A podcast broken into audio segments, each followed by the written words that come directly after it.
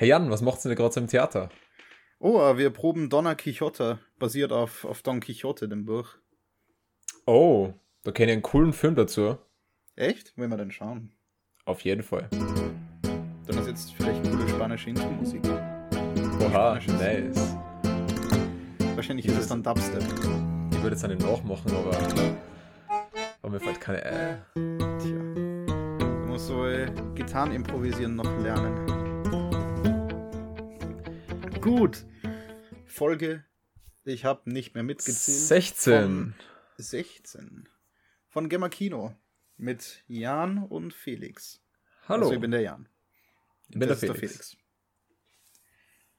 Äh, heute eine vermutlich sehr lange Folge, vergleichsweise, weil wir letzte Woche leider nicht dazu gekommen sind. Das haben wir ein bisschen verpasst.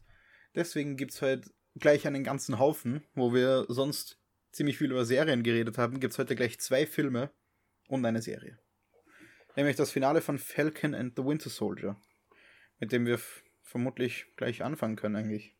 Ja, auf jeden Fall. Uhu, äh, Äh, wie, wie hieß denn das Finale? äh, One World, One People. Ah, also der Spruch, den die, die Flag Smashers da immer, immer Genau. hatten. Diese Welt gehört uns. Es wird kein Zurück geben. Es muss nicht gleich Krieg herrschen. Ich hoffe, das stimmt.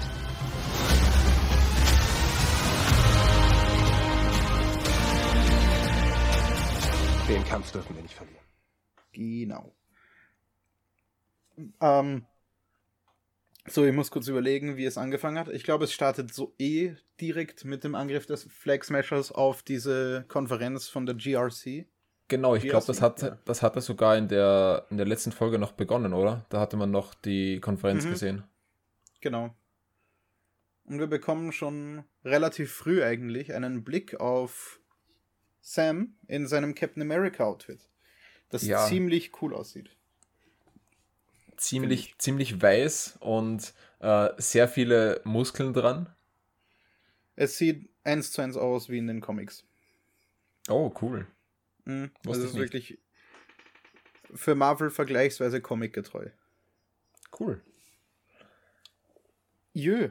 Und ähm, kleiner Fun Fact gleich mal. Ich habe mir nämlich das Making of wieder angeschaut, äh, weil diese diese Maske, die über seinen, die um seinen Kopf geht, die quasi die Brille festhält, Ja. äh, nicht so straff sitzen kann, sondern halt irgendwann bei seinem Hals so Falten schlägt und so nach außen steht, musste Mhm. quasi in jedem Shot, wo er dieses Kostüm aufhat, da CGI'd werden, damit es so aussieht, als würde dieses Leder ganz eng anliegen. Oh nein.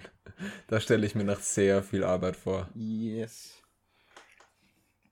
Gut, es geht äh, im Endeffekt darum, dass die Flag Smasher jetzt äh, bei dieser Konferenz die ganzen Politiker entführen wollen, um ein Zeichen zu setzen und im besten Falle eben die Politiker davon abzuhalten, irgendetwas zu beschließen oder sie, sie dazu zu bringen, etwas anderes zu beschließen. Mhm. Äh, was genau das war, weiß ich nicht mehr. Es war irgendetwas mit äh, dem Vertreiben der, der wegge... Nein, nein, mit dem Vertreiben der noch... der nicht weggebliebten aus den Häusern der weggebliebten. So etwas in der Art. Also die, die GRC will quasi, dass alle, die äh, während dem Blip, also während diesen fünf Jahren in andere Länder gezogen sind, wieder quasi zurückgeschickt werden, abgeschoben werden in ihre ursprünglichen Heimatländer. Und die Flag Smashers wollen das eben verhindern, weil sie die Welt so mochten, wie sie während, während Thanos' Snap waren. Und, und die Captain America Boys treten dazwischen. Ja, wir sehen auch äh, wieder John Walker mit seinem selbstgebauten Schild, Oh ja. der dann im Endeffekt noch zur Rettung kommt und äh, sich im Endeffekt bei, bei Falcon und bei Bucky rehabilitiert. Ein bisschen. Also er entscheidet sich in einem Moment, nicht die Bösewichte zu töten, sondern die Leute in Not zu retten. Was jetzt, Ja. ja, ein bisschen besser ist als in Folge 4. Aber nicht. Er ist jetzt kein Good Guy deswegen, vor allem weil er ja am Ende nämlich zu US Agent wird, der in den Comics ein Bösewicht bis Anti-Held ist. Ich glaube mehr Bösewicht. Weiß ich ehrlich gesagt gar nicht. Ich dachte mehr Anti-Held. Vielleicht wird es im MCU ja auch so. Aber prinzipiell werden, ist er eigentlich ein Bösewicht. Ja, werden wir sehen. Mhm. Wir finden so. auch heraus, dass Sharon Carter der Powerbroker ist. Ja, wer hätte das gedacht? Ich habe mir tatsächlich gedacht, dass es nicht, also dass es so offensichtlich war, weil so viele Leute sofort den Schluss gezogen haben, dass es nicht das sein wird, sondern eben irgendein, dass sie eben auf irgendein Cameo hinbauen von irgendeinem sehr bekannten Schauspieler, der den dann mhm. spielen wird. Aber nein, es ist Sharon Carter. Ich meine, die, die eine Folge, in der Sharon Carter aufgetaucht ist, hieß sogar The Power, Power Broker. Broker ja. ja. genau, es kam nichts vor, das was irgendwie äh, jemand anderen gehintet hatte. Also. Im, im Behind the Scenes äh, sagt einer der Schreiber, glaube ich, sogar noch, äh, ja, wir haben lange gebraucht, um das auszubalancen, von wegen, äh, es darf nicht zu abwegig sein, wer der Power Broker ist, aber es darf auch nicht vorhersehbar sein. Hm. Tja. Tja. Da haben sie wohl nicht mit ihren Fans gerechnet. Aber keine Ahnung, es war mir jetzt auch egal, wer der Power Broker ist eigentlich. Ja, es, es, es war nie wirklich wichtig. Es ist nur jetzt ganz cool, weil Sharon Carter ja jetzt wieder offiziell in die USA darf. Und jetzt auch ja. wieder bei Shield oder Sword oder wo auch äh, immer. Sie, sie sagten irgendwie bei ihrer alten äh, also Gruppe. Also, heißt, es muss noch irgendwas mit Shield geben. Jö. Und Aber vermutlich auch bei Sword dann.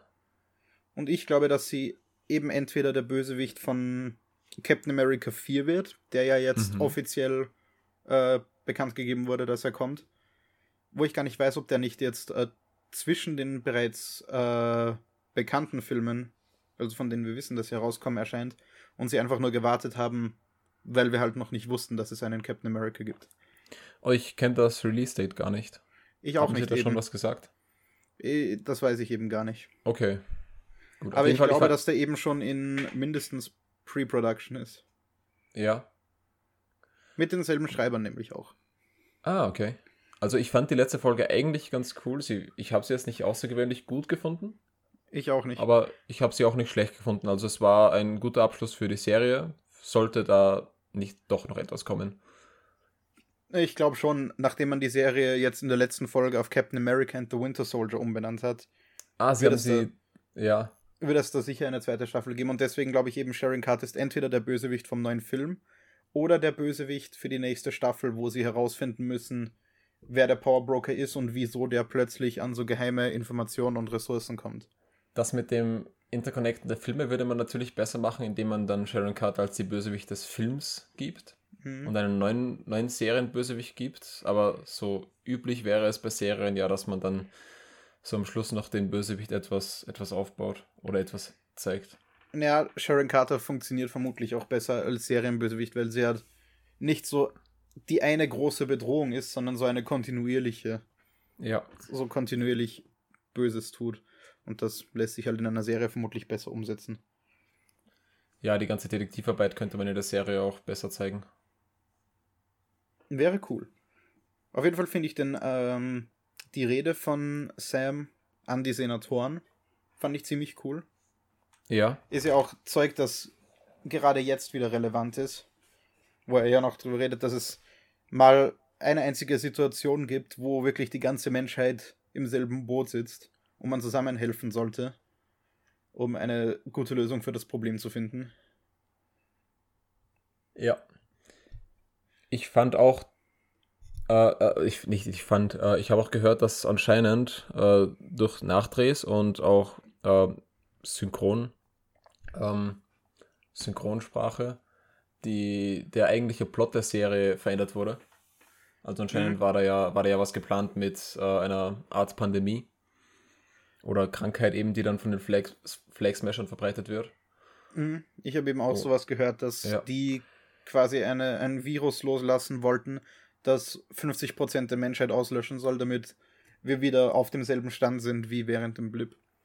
Ich bin mir aber nicht mehr nicht ganz sicher, weil im entweder sie haben das Making of einfach ziemlich gut geschnitten und nur das Zeug reingenommen, das das nicht erwähnt. Oder die, die Gerüchte sind einfach falsch. Aber sie, sie erzählen im Making-of von ein paar anderen Schwierigkeiten während der Produktion. Äh, okay. Weil nämlich, ich glaube, sie haben in Puerto Rico gedreht und da gab es ja. ein Erdbeben während der Produktion, weswegen alle Crew weg musste. Und dann waren sie gerade mitten in der Produktion, wo in Prag, wo die mhm. Pandemie dann plötzlich ausgebrochen ist dort. Und deswegen mussten sie da auch wieder Leute wegfliegen. Und so ist da ein bisschen Produktionschaos oh. auch entstanden, was vermutlich ein bisschen, ein bisschen das Durcheinander erzählt, das vor allem in Folge 5 mittendrin war. Ja.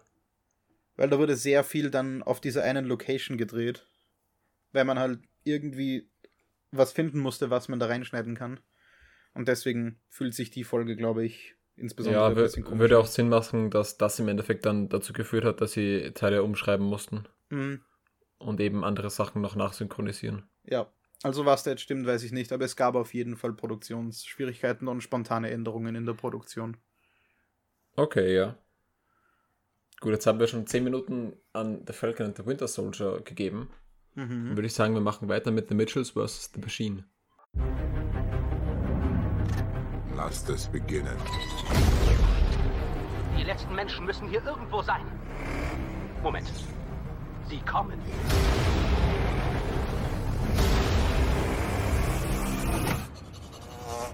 Ist das ein orange gebrannter Kombi von 1993? Oder ist das...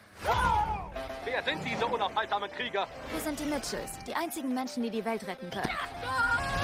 Tut mir total leid, Leute. Ja, der neue äh, Animationsfilm von Sony Animations unter der Regie von Phil Lord und Chris Miller, die ja The Lego Movie und äh, laute Geräusche draußen, danke Traktor, äh, die The Lego Movie und Into the Spider-Verse gemacht haben unter anderem. Äh, ja. die, Schrei die, Schreiber weiß ich jetzt gerade nicht mehr. Aber. Oh, den Namen kenne ich auch nicht. Es ist einer der, der wohl relatablesten Filme, die ich seit langem gesehen habe. Ja, weil die Hauptdarstellerin Filme macht, äh, Haupt, der Hauptcharakter im Endeffekt Filme macht und. Ja, und aber es war ja, es war ja dann nicht nur das. Will. Es gab ja auch viele Situationen aus der Sicht äh, von Rick Mitchell, dem Vater dieser Familie, um die es geht, ja. die auch so nachvollziehbar waren. Weil er ja ziemlich melancholisch, nostalgisch auf die Vergangenheit und die Kindheit seiner Kinder, die jetzt ja schon relativ etwas älter sind, zurückschaut. Ja. Und obwohl ich keine Kinder, passiert mir das halt auch, wenn ich auf meine eigene Vergangenheit zurücksehe. Auf jeden Fall. Also ich fand der, der Film, die Charaktere waren alle super, super liebenswert. Also ich habe, mhm. die haben, man, die haben man mag die einfach. Mhm. Ja. Ich stell mich mal vor. Ich bin Katie. Ich bin ziemlich schräg. Meine Eltern haben keine Ahnung, wer ich bin. Um ehrlich zu sein, habe ich selbst eine Weile gebraucht, um es rauszufinden. Mein Bruder ist auch schräg. Hallo, möchten Sie mit mir über Dinosaurier reden? Nein. Okay, danke. Und meine Mom. Cupcakes mit Katie-Gesicht. Eigentlich wir alle. Wie wär's, wir legen unsere Handys weg und erfreuen uns an 10 Sekunden direkten, ungestörten Familienaugenkontakt. Los geht's! Na, das fühlt sich doch gut an. Das ist natürlich. Also der, der Plot an sich ist ziemlich vorhersehbar. Also es geht eben um diese Familie, die ja nicht dem Standardbild der amerikanischen Familie entspricht und eigentlich so sein will, wie die perfekte Familie halt aussehen soll.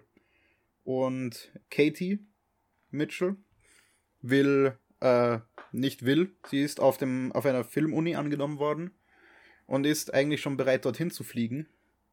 Und wird dann aber überrascht, weil ihre Familie einen Roadtrip dorthin machen will mit ihr. Und während diesem Roadtrip bricht äh, die Apokalypse aus, weil ähm, ein nicht identifizierbares Technikunternehmen Roboter auf die Menschen lossetzt. Genau, dieses Technikunternehmen hat einen, einen, einen Pfeil, einen sehr bekannten Pfeil im Logo und der, der Chef heißt Mark. Es ist quasi eine Mischung aus allen großen Tech-Firmen. Ja. Und im Endeffekt ist es so, dass Mark, eben der CEO, den alten Voice Assistant Pal quasi verwirft und durch eine neue Generation ersetzt, die eben so autonome Roboter sind, die gleichzeitig Smart Assistants sind und eben gleichzeitig noch Hausarbeiten machen können. Und weil Pell das halt trifft, äh, beschließt sie, die Roboter zu hacken, sie für sich umzuprogrammieren, die Menschheit einzusperren und ins Weltall zu schicken, wo sie sterben sollen. Genau. Weil sie keinen, keinen Grund findet, warum die Menschen es verdient haben, zu leben. Genau, also alles in allem eigentlich ein ziemlicher Standardplot. Aber ja, und auch der Standardplot, also, also das, das Größte am Standardplot ist ja eigentlich die Beziehung zwischen Katie und Rick Mitchell. Ja, aber die Charaktere und der Witz trägt den ganzen Film. Mhm. Also, also für den Plot würde ich mir den Film nicht, nicht unbedingt ansehen, aber, Mhm. aber der Witz und, und die Machart des Films ist einfach so cool. Also er macht ja, echt Spaß. Witz, Witz und Herz sind die zwei Dinge, die diesen Film so einzigartig machen. Ja, Also es gibt ziemlich viele berührende Momente, einfach schöne Momente. Und ja, ich glaube, dass keine Minute vergeht, ohne dass man mindestens einmal lacht. ja. Auch die perfekte Familie, der sie, der sie nacheifern wollen, ähm, bei denen man sich schon denkt, oh, die müssen jetzt, die, die vertragen sich in echt gar nicht oder irgend solche Sachen, sind einfach Die nur dann- die perfekte, die, Die, dann perfekte einfach bis zum Familie Schluss die eigentlich. perfekte Familie Ja. bleiben, ja. Es ist einfach ziemlich witzig. Und es hat auch, ähm, ja, es nimmt auch Bezug auf Popkultur und Memes und so. Und ja, macht einfach auch Witze auf die Kosten unserer Generation und der älteren Generation und wie die mit dieser Technik umgeht. Wieder gespiegelt eben auch in Rick Mitchell, dem Vater, der mit den Filmen von Katie nichts anfangen kann. Und deswegen eigentlich auch nicht unbedingt will, dass sie auf die Filmuni geht. Und ja, der Film ist einfach extrem lustig. Ja. Ich, glaub, versuche gerade zu zurückzudenken, wann wir das letzte Mal einen so witzigen Film geschaut haben. Einen neuen nämlich. Hm. Knives Out vielleicht? The Gentleman? Oh, äh, war, der, war der Gentleman wirklich so lustig? Ich wage mich, ich, ich glaube schon, dass ich bei Gentleman ziemlich viel gelacht habe. Also Doch Knives schon. Out war auf, war auf jeden Fall lustig. Mhm. Ha. Gibt offensichtlich in letzter Zeit nicht wirklich viele gute Comedies. Nicht Vielleicht wirklich. sollten wir uns aber auch einfach Filme. Thunder Force ansehen. Thunder Force? Das war Der, von der, mir schon. Melissa, Melissa McCarthy oder Octavia Spencer Superheldenfilm, der jetzt auf Netflix Oh. ist. Mal sehen. Ah, egal. Ja, es, ich finde es cool, dass der Film auf Netflix ist. So können wir ihn relativ leicht schauen. Ja. Und ihr vermutlich auch. Würde ich vermuten. Und Falls, er, falls, er, falls er in die Kinos kommt, würde ich ihn mir, glaube ich, tatsächlich noch ein zweites Mal anschauen. im Generellen einfach für das Kino- Kino-Feeling, da würde ich mir jeden Film ansehen. Fast jeden Film. Sogar Generation beziehungsunfähig. Generation beziehungsunfähig. Ist das ein deutscher Film? Ah, ja. Äh, den, über den haben wir letztens geredet. Das ist die, Ah, die deutsche ja. Komödie über einen Typ, der so, der so ein richtig, ein richtig cooler Typ ist und nur am, am Mädels aufreißen und ist auf Tinder unterwegs und matcht da mit einer namens Ghost, wo er denkt, ja, selbes Spiel wie immer. Und dann wird er von Ghost Ja, ja. geghostet. Und Den das ist der würde ich Plot mir- von dem Film. Den würde ich mir sogar so ansehen. Den, ich, ich will den eigentlich sehen, einfach Ja. nur, weil ich hoffe, dass der grauenhaft ist. Der ist außer der lustig. ist, außer der ist voll satirisch und, und macht das irgendwie clever, aber ich, ich glaube nicht. Ich habe Angst vor den Leuten, die da mit uns im Kinosaal sitzen würden. Oh. Gut. 18 Und Minuten und wir haben noch einen Film und die Starts. Und Starts. Damit zu The Man Who Killed Don Quixote. Der Ein coole Film- Film mit Adam Driver und Jonathan Price. Dem hohen Spatzen aus Game of Thrones. Ich bin der, für den alle Gefahren ausdrücklich aufgespart sind. Großer Gott Sancho, ein Riese! Sei bereit! Zu sterben! Ich, ich bin Don Quixote de la Mancha. Esto sea roto! Ich verstehe kein Spanisch! Und Schnitt. Sehr gute Arbeit. Estaba aquí dios años. Hacía una película pequeña. Nein, nein, du bist wütend. Das Mädchen ist in Gefahr. Du bist Don Quixote. Sicher bei meinem Rappen. Ach, Knappen! Ah! Ich bin Don Quixote. Ähm, ein Film von Terry Gilliam, den man aus Monty Python kennt. Also er war einer der Mitglieder von Monty Python. Und 25 Jahre lang hat er versucht, diesen Film gemacht zu kriegen. Und es hat einfach immer wieder nicht hingehauen. Äh, es gab mal eine Besetzung, wo auch recht bekannte Schauspieler damals geplant gewesen wären für Don Quixote und äh, den Charakter von Adam Driver. Also der jetzt von Adam Driver gespielt wurde. Aber ja, die Produktion war ein Chaos. Der Film hat sich einfach nicht finanzieren lassen, wurde von allen möglichen Umweltkatastrophen auch geplagt, die Produktion von diesem Film. Also Terry Gilliam hatte echt das größte Pech, was diesen Film betrifft. Und eben nach 25 Jahren hat er ihn endlich machen können und hat dann, soweit ich mich erinnern kann, sogar noch die Urheberrechte an diesem Ding verloren, die jetzt komplett beim Studio liegen, bei irgendeinem davon. Also, uff. Tragisch. Wenigstens wurde der Film gemacht und der ist ziemlich cool. Und da ich jetzt weiß, dass das Terry Gilliam war, äh, verstehe ich auch die ganzen Monty Python ähnlichen, ähnlichen Dinge in dem Film. Also das macht, ich dachte mir während dem, während, während dem Film immer wieder mal, oh, das, das könnte so, das ist so ziemlich Monty Python-like. Jetzt mhm. weiß ich mhm. natürlich nicht, ob das auch äh, eventuell in, in einer, einer Anspielung auf das Buch hätte sein können, aber, aber sehr viel von den Dingen wirken eben sehr, sehr als würden sie von Monty Python kommen. Das tun sie ja jetzt im Endeffekt auch. Mhm. Das stimmt, ja. Also, äh, die Story ist quasi eine Meta-Erzählung von der Geschichte von Don Quixote. Also, im Originalbuch ist es ja so, dass äh, der adelige Don Alonso quasi süchtig nach Ritterromanen ist. Also der liest den ganzen Tag nur in seiner Bibliothek Bücher über Ritter und beschließt irgendwann, dass er jetzt nicht mehr Don Alonso ist, sondern Don Quixote, ein fahrender Ritter, und bricht mit seinem knappen Sancho Panza auf, um Abenteuer zu erleben und das Herz seiner Dame Dulcinea, ja, ich kann das so nicht aussprechen, aber das ist die richtige Aussprache. Dulcinea ist die falsche, aber ich, ich nenne es so. Eine Frau, die gar nicht existiert, deren Herz zu erobern. Und dabei, ja, geraten sie in allerlei Schabernack, weil Don Quixote von allerlei Illusionen geprägt ist er hält Windmühlen für Riesen.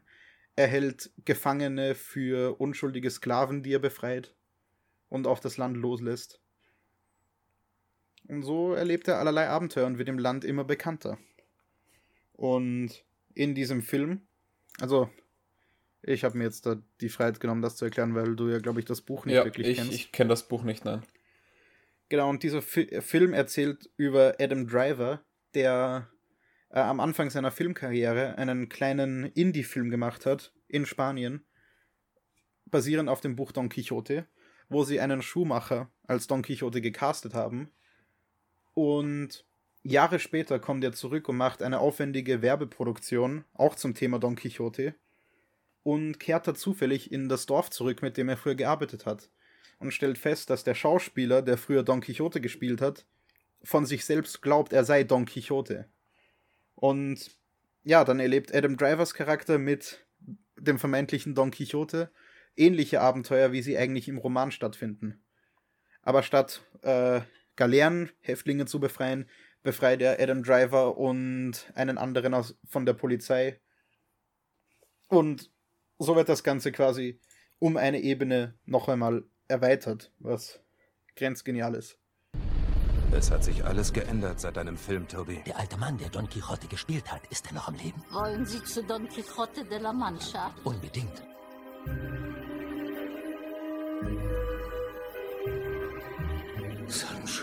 Du verrückter Bauer. Denkst du, du kannst dich vor mir verstecken? Auf uns beide warten große Abenteuer. Ja, sehr, sehr coole Idee. Also, wenn ich die Vorlage gekannt hätte, hätte ich den Film sicher noch besser gefunden. Mhm. Aber Bestimmt. so war der Film auch jetzt, da ich die Vorlage eben nicht kenne, äh, ziemlich unterhaltsam. Auch eben, weil Adam Driver super spielt. Und im mhm. Generellen, also das Schauspiel hier ist im, im Generellen eigentlich sehr gut. Ja. Also, der, den Film einzuordnen ist eigentlich schwierig, weil ich finde, er ist, er ist nicht wirklich 100% Comedy, eher fast Drama. Also. Ja. Er ist eigentlich Ja, gar schon. nicht so witzig. Er beschäftigt sich eigentlich damit, wie Adam Drivers Charakter, dessen Name Toby, Toby, äh, Ja. das Leben all dieser Menschen, die er da damals gecastet hat, die ja keine Schauspieler waren, sondern einfach normale Bürger, wie er deren Leben eigentlich auf den Kopf gestellt und teilweise zerstört hat. Bis, und er damit so erdrückt wird mit all dieser Last, mit all dieser Schuld, dass er am Ende selbst in einen ähnlichen Wahnsinn verfällt wie Don Quixote. Ja, also dass er im Endeffekt selbst am Schluss dann äh, in die Figur des Don Quixote flüchtet, um Mhm. dem zu entkommen eigentlich. Jö. Der Film ist eigentlich so relativ, genau wie, genau wie, äh, ich habe letztens einen alten äh, Fernseh-Vierteiler von Don Quixote gesehen aus dem Jahr 65. Ja. Und es ist einfach so schwer zu beschreiben, weil alles immer eben so kapitelhaft ist. Es sind so einzelne abgeschlossene Abenteuer nach der Reihe. Erst gehen sie hier hin und kämpfen gegen die Windmühlen, dann sind sie da und kämpfen gegen den anderen Ritter, dann sind sie da und befreien Leute von Weinschläuchen. Und das sind alles so abgetrennte Dinge. Ich will eigentlich noch mehr Positives über den Film sagen, aber Über den dazu Film müsste ich kann so man- viel erklären. Über den Film kann man sehr schwer reden, finde ich. Hm? Also man kann natürlich erklären, um was es geht und so. Ja. Aber, aber so wirklich, so wirklich dann über spezifische Momente schwierig. Mhm. Funktioniert eben am besten, wenn man die Vorlage kennt und dann die Parallelen dazu herstellt und so. Ja. Aber das kann ich nicht, weil ich ja die Vorlage auch nicht gelesen habe. Mein einziges Wissen zu Don Quixote basiert auf diesem Fernseh-Vierteiler, den ich letztens gesehen habe. Aber zum, zum Negativen zu dem Film. Ich finde, er ist zu lang, zum einen. Mhm. Also teilweise finde ich, hat er sich schon ein bisschen gezogen. Ja, ich glaube 2 Stunden 20 ist der lang. Irgendwie sowas, ja. Und ich finde mit knapp eineinhalb, zwei Stunden hätte, hätte es voll gereicht. Mhm. Aber ich verstehe es auch, dass wenn man den Film endlich machen kann, dann will man da natürlich auch so viel wie möglich da reinpacken. Vor Ja. allem eben, Natürlich. wenn man der Vorlage treu bleiben will. Und da Abenteuer einbauen, die die Leute dann erkennen, wenn sie das Buch gelesen haben. Und ein, der, der viel gravierendere, äh, die, die viel gravierendere Kritik, die ich an dem Film habe, ist, dass der Charakter von Don Quixote, also der Schauspieler, der Don Quixote gespielt hat, der Schuhmacher, Ja. dass dieser Don Quixote äh, viel zu nervig ist. Also in dem, in dem alten Fernsehfilm, da war Don Quixote liebenswert, weil er halt, er war zwar verdreht im Kopf, aber er, er war nicht, er war einfach so gutmütig, dass es auf die Leute um ihn herum übergesprungen ist. Und die Leute um ihn herum haben dann angefangen, einfach mit ihm mitzuspielen und mitzumachen, einfach weil sie so fasziniert davon waren, wie positiv dieser Mensch ist und wie sehr er sich auf diese Fantasie versteift und dort eintauchen kann. Und hier, finde ich, mag man den Don Quixote nicht so wirklich. Das stimmt, aber ich glaube, das ist auch ein, ein Problem, dass es eben der alte Don Quixote, der alte im Endeffekt in der neuen Welt ist. Und die Dinge, die damals vielleicht noch mehr Sinn gemacht hätten, als auch als netter Charakter, hier eben als nicht wirklich nett angesehen werden. ja, aber Eben das ist ja, das ist ja im Original Don Quixote genauso. Ach so. Okay. Das Ori der Don Quixote, der Roman spielt ja in Rene der Renaissance-Zeit oder so. Irgendwie so. Ja. 18 Oh. irgendwas oder so. Und er spielt ja eine Rolle, die seit hunderten von Jahren auch in dieser Zeit schon nicht mehr existiert hat. Oh, es gibt ja okay. keine Ritter mehr und so zu dieser Zeit. Deswegen ist es ja für die ganzen Mhm. Bürger um ihn herum so faszinierend und so komisch, warum dieser Typ, dieser alte Mann, plötzlich glaubt, dass er ein Ritter ist. Und das so tot ernst nimmt. Ah, okay, ich dachte, das spielt auch irgendwie zur Ritterzeit und da ist einfach keiner und will es Nö. sein.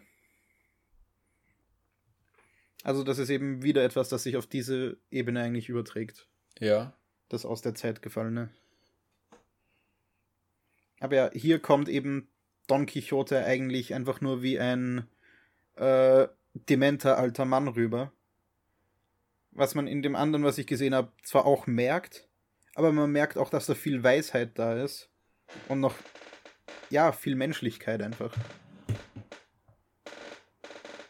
Den sollten wir uns mal ansehen. Diesen, diesen alten Film. Ich muss Ja, fragen, ob ja, wir uns den ausleihen können. Der ist ziemlich gut. Oh, gibt es den Online-Legends? Äh, ich glaube fast nicht. Okay, Ich habe ja. schon ein bisschen nachgeschaut. Ja, sehen wir uns mal an. Aber ja, so viel meine sehr oberflächliche Analyse zu The Man Who Killed Don Quixote. Der übrigens auf Netflix ist. Habe ich das schon erwähnt? Ich glaube nicht. Ist auf Netflix. Also Nice. kann man sich ansehen. Gut, dann noch kurz zu den Starts. Mhm. Soll ich, soll ich anfangen? Machst du? Gerne, gerne. Gut, am 14. Mai äh, erscheint auf Disney Plus X-Men The Last Stand, also X-Men 3. Der, ja, der letzte von Brian Singer, bevor irgendjemand anderes übernommen. Also nein, der war ja nicht mehr von Brian Singer, glaube ich. Egal. Er ist auf jeden Fall nicht unbedingt einer der besten. Und äh, natürlich wieder eine neue Folge von The Bad Batch, der neuen Clone Wars Serie, über die wir noch reden werden. Mhm. Ähm, die werde ich mir noch ansehen. Die, mhm. hab, die hast du ja schon gesehen. Ja. Ziemlich gut. Also vor allem die Animation. Mua. Und am, genau in der Woche darauf, nach dem 14., äh, tut sich nicht wirklich was. Und erst dann am 28.05. wieder. Äh, da startet nämlich Cruella mit Emma Stone als Premier Access auf Disney Plus. Ah, Der den gibt's dann vielleicht. Den gibt's dann vielleicht auch bei uns im Kino zu sehen. Ja. Und Also- mittlerweile also- habe ich ziemlich viel Schlechtes über diesen Film gehört, nachdem mir der erste Oh. Trailer eigentlich relativ gut gefallen hat. Ja, ich fand den ersten Trailer auch ziemlich cool. Egal. Ich, äh, ich werde mir den dann vermutlich im Kino ansehen. Mhm.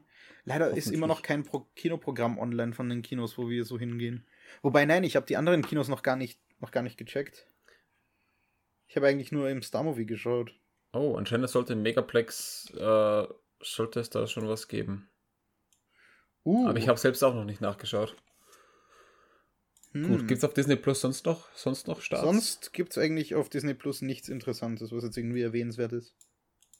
Okay, auf, auf Prime gibt's am 12.05. für uns morgen Interstellar. Cooler Film. Habe ich immer noch nicht gesehen. Ah. Muss ich definitiv irgendwann Ja. machen. Am 22.05. Spaceballs. Oh, den habe ich noch nie ganz gesehen. Oh, den habe ich, den habe ich als Kind sehr gern gesehen. Sollten wir schauen, glaube ich. Mal sehen, ob ich den Humor noch mag.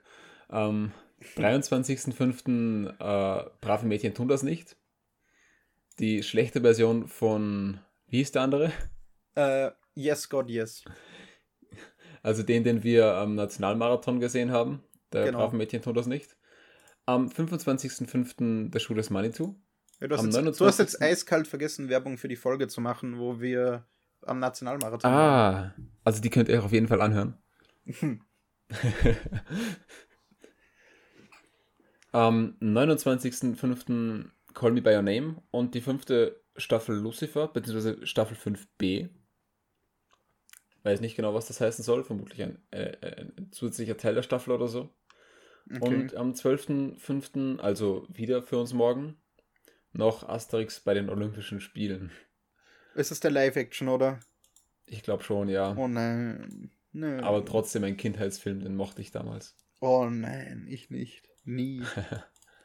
Alles, Auch was nicht die animiert Animation. war. Ja, ich meine, als Kind mochte ich im Generellen Animationen lieber.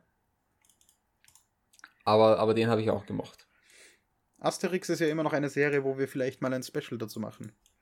Ja. äh, und der Idee. Schuh des Manitou, wie du erwähnt hast, sollten wir uns vielleicht auch ansehen. Wäre auch was. Hast du den noch nicht gesehen? Doch, schon oft, oft. Okay, aber, aber als, als für eine Folge dann meinst du? Ja. Ja. Und auf Netflix am 19.05. Huckle Sarah. Keine Ahnung, was das ist. Hat interessant ausgesehen. Ja, ich, ich glaube, da haben wir mal Trailer dazu gesehen oder so. Könnte gut sein. Ich glaube, da habe ich auf jeden Fall schon irgendwas dazu gesehen. Am 21.05. Äh, vermutlich ein neuer Teil, eine neue Staffel. Ich habe mich leider nicht genau informiert, was das ist, zu Jurassic World Camp Create. Create. Cretaceous. Oder wie man das ausspricht. What? Auf- Okay. Ist vermutlich ein Dino-Name oder so. Keine Ahnung. Und am 21.05. ebenfalls The Neighbor, eine, ich glaube sogar, vielleicht sogar die zweite Staffel schon, eine Superhelden-Serie. Ähm, irgendwie eine Mischung aus Spider-Man und äh, Green Lantern. Wirkt so, ja. Und am 21.05. ebenfalls Army of the Dead. Auf der neue Zack Snyder-Film. Der hoffentlich auch in den Kinos ist. Ja, bitte. In IMAX wäre der ziemlich cool. Und am 27.05. noch ein Anime, Eden. Und äh, Ragnarok. Ein Film, der Ragnarok hieß und bei dem das Cover cool aussieht. ja, gut. Gut, das waren die Starts. Dann. das äh, war die Folge. Genau, das war die Folge. Wir haben Dann ja gar nicht so viel Mal. überzogen. Ich dachte, wir, wir reden da jetzt eine Stunde oder so. Ja, 15 Minuten drüber ist auch nicht mal so unüblich eigentlich. Stimmt. Na Gar gut. nicht so speziell also. Naja, hoffentlich haben wir dann bis nächstes Mal wieder zwei geschaut. Ja. Gut. Tschüss. Tschüss.